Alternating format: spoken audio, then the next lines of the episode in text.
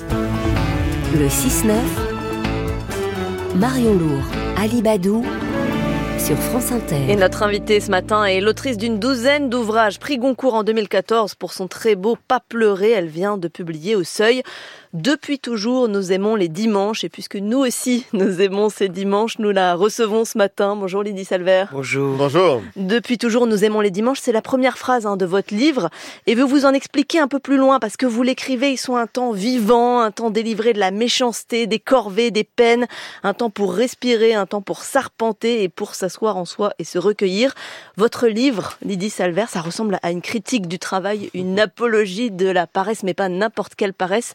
Qu'est-ce que c'est pour vous la paresse et qu'est-ce que ça n'est pas aussi mais depuis deux siècles à peu près, il y a les tenants euh, du travail et de la valeur travail. Ce sont les classes aisées plutôt et les, tenants de l'économie libérale et ceux qui défendent la paresse comme contestation de, de, ce mode de travail. Et ce sont les poètes, ce sont Baudelaire, Rimbaud, euh, euh, ce sont Bertrand Russell par exemple qui a écrit de bord, bien sûr. Magnifique slogan de 1953. Ne travaillez jamais. Ne travaillez jamais. Qui reprend un peu la phrase de Rimbaud, qui dit à son professeur Isambard. Travaillez, maintenant, jamais, jamais, Je suis en grève. Je m'encrapule le, le plus possible. Le plus possible. Pourquoi? Je veux être poète et je travaille à me rendre voyant. Mm. L'un de nos slogans préférés affirmant que l'on doit travailler moins pour lire plus. Oui, oui, oui. Mais c'est ça, la paresse, c'est pas, c'est ce que vous dites, c'est pas paresser sur ah, son canapé, c'est pas, être allongé. C'est pas l'inertie, c'est pas la mélancolie, c'est une, c'est une comment dire une chose qui incline vers les vertus paisibles, disait La Rochefoucauld. Vous dites, elle a un goût délicieux de caramel fondant. Puis elle a plein de vertus. La paresse de mentir nous rend sincères. La paresse de riposter aux imbéciles nous évite les aigreurs d'estomac. la paresse de se battre nous fait clément et pacifique. La paresse des manières ajoute à notre charme, paraît-il. On n'imagine pas euh, euh, trouver du charme à quelqu'un qui serait tout rouge, hurlant et gesticulant, etc. La paresse a mille vertus, euh, bien sûr, et, celle aussi de, nous ouvrir à la pensée. Hmm. C'est Henri Michaud qui disait euh, euh, la paresse permet à l'âme de nager. je trouve ça très beau que notre âme nage. Mais on déteste les dimanches aussi, Lydie Salver. Vous avez cette affirmation et c'est le titre de votre livre. Depuis toujours, nous aimons les dimanches. Mais combien de personnes, et vous le savez bien comme psychanalyste et comme écrivaine, mais comme psychanalyste essentiellement, il y a des gens qui haïssent les dimanches. mais parce qu'ils sont peut-être... Ça n'est pas une évidence. Mais bien sûr, mais bien sûr. Euh, parce qu'ils sont confrontés à leur...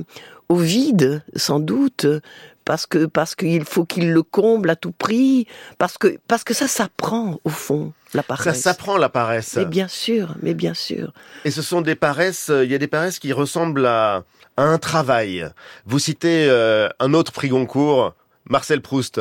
Marcel Proust, lui, pendant 36 ans, lui qui ne s'était jamais donné que la peine de naître, 36 ans à ne rien faire ou quasiment rien.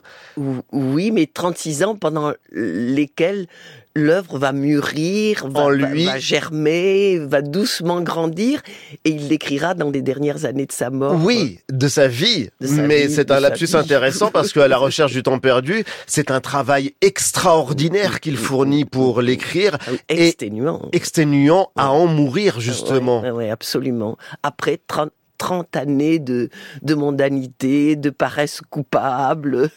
Il faut pouvoir se le permettre aussi, la paresse. Il faut avoir les moyens mais il faudrait que le monde change euh, pour que tout le monde puisse en profiter. Un revenu universel peut-être. Qu'il y ait un partage du travail, c'est ce que dit redit Dominique Méda et un certain nombre de chercheurs en sciences sociales, sociologues du travail et, et, humaines. Ça, ça devrait se partager le travail. Et Russell dit euh, quatre heures qui était mathématicien et philosophe, quatre heures devraient suffire. Mais j'ai envie de donner la définition de Russell sur le travail et la paresse.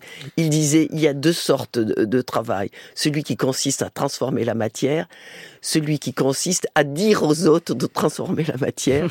Et une troisième catégorie, ce sont les, les, patrons et les, et les tenants de l'économie libérale qui tirent profit des uns et des autres et qui euh, et qui font la leçon à tous sur les vertus. Et qui ont l'obsession fanatique du travail, je vous cite, qui confine à la connerie. Et ça, pour le coup, ce sont les préjugés de la bourgeoisie. Voilà. Mais vous citez aussi euh, la Bible. La Bible est de manière un peu ironique sur euh, le jour où il faut se reposer. Même Dieu a besoin de se reposer le dimanche.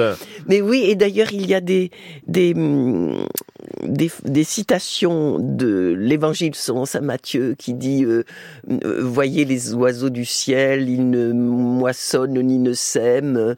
Euh, voyez les lys de champs, les lys des champs, etc., etc. On trouve à la fois euh, cette euh, incitation à la paresse depuis la nuit des temps Hmm. et, et, et, dans les proverbes une condamnation de la paresse comme péché capital, etc. Oui. Votre livre, il est émaillé d'interpellations à des messieurs. C'est une sorte de discours en fait qui s'adresse à ceux que vous désignez alors euh, de façon différente. Il y a les apologistes du travail des autres, messieurs les gros bonnets, les imposteurs. Vous les insultez, hein, même dans vos pages. Je vais rester. euh, C'est pas moi, c'est une autre, vous avez remarqué. C'est la, narratrice qui vous cite aussi d'ailleurs. Elle, elle parle de vous à, à la troisième personne du coup. Qui sont-ils en fait ces, ces apologistes du travail des autres et pourquoi vous êtes en colère contre eux? Mais parce qu'ils euh, parce qu'ils ont fait croire depuis deux siècles euh, que le travail était absolument nécessaire et, et- et le travail non pas comme moyen pour subvenir aux besoins, mais le travail pour s'enrichir et tirer du profit, etc. C'est ça, c'est ça. euh, Ils qui? Le CAC 40 parce que vous en parlez mais à un oui, moment. les, les, les, les tenants de l'économie libérale en, en général. Les apologistes du travail des autres, j'adore l'expression. Tout ça avec des tirets. Ce Oui, sont donc les mot. apologistes du travail des autres qui ne pensent que pour le marché et qui considèrent le peuple comme une force. Il y a donc euh, une dimension révolutionnaire et vous citez d'ailleurs l'éloge de la paresse, euh, celui écrit par le gendre de Marx, parce qu'il y a pour vous une critique radicale du capitalisme et un appel à la révolution Oui. par l'éloge du loisir. Oui, c'est c'est- c'est Fargue qui dit ça très bien et qui dit que le, le- nous nous sommes aveuglés euh, sur l'idéologie qu'on nous a assénée depuis des depuis deux siècles et qui nous fait considérer euh, euh, le travail comme un devoir, comme un, Mm. Euh, comme une obligation, euh, comme un devoir moral, et- comme une fierté, etc. et qui lui attribue toutes les vertus du monde. Mais quand- on vous lit, euh, le travail est un enfer, hein, c'est ce que vous écrivez. Il y a même Pour une certains. anaphore. C'est le travail qui prématurément nous fane, c'est le travail qui nous épuise, c'est le travail Certains. qui nous fait triste. Pourtant, certains vous diraient que le travail, ça peut être aussi une, une source d'épanouissement, de socialisation. Il c'est y a un discours politique sur la valeur C'est travail. toujours la même chose. Pour mon père qui était maçon, par exemple, le travail était loin d'être épanouissant. Le travail était loin d'être le lieu de la réalisation de soi. Le travail était loin d'être le lieu des liens. Certains sociaux. travaux, peut-être, ça dépend desquels, des Un professions. travail choisi qui nous laisse une part de créativité, de liberté. Euh, c'est ce que William Morris, euh, hum, euh, comment dire, défendait. Un travail qui est, qui est les caractéristiques du travail artisanal, qui laisse une part de, de création, de liberté, ce qui est loin d'être le cas aujourd'hui. Et avec les progrès de l'informatique, souvent, au lieu que le travail soit libéré, il ajoute des tâches à des tâches. C'est ça qui est, qui est compliqué et il déshumanise. Il faudrait articuler, là encore, euh, l'informatisation et le travail de sorte que qu'elle s'harmonise. Et c'est aux politiques de le faire, ça?